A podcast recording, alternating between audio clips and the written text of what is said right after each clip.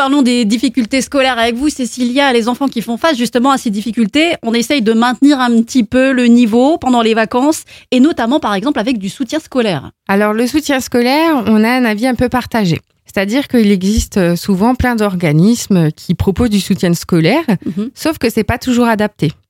Ils arrivent souvent avec euh, des feuilles, les enfants doivent remplir, ça devient long, rébarbatif. Et souvent, ben, quand on ne connaît pas l'origine du problème, eh ben, c'est compliqué d'avoir un soutien scolaire qui est adapté.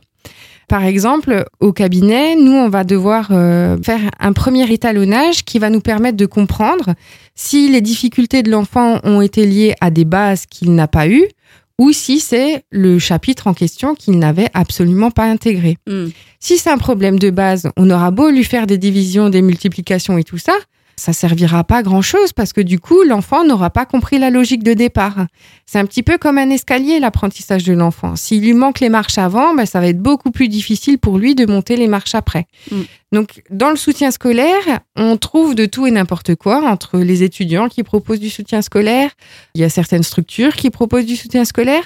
Moi, je pense que le plus important là-dedans, c'est déjà vérifier les compétences de la personne qui donne du soutien scolaire.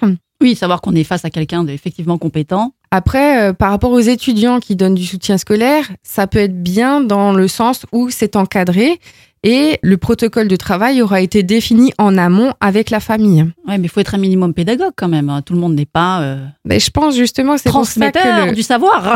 que cette pédagogie-là, du coup, il faut vraiment faire attention parce que ça peut vite dégoûter l'enfant, en fait. Oui, c'est ça, oui. Et avoir des séances qui durent des heures et des heures pendant les vacances, c'est vraiment pas drôle, quoi. Mm. Alors, est-ce que les cahiers de vacances, c'est sympa? Moi, en tout cas, j'ai souvent utilisé les cahiers de vacances pour mes enfants.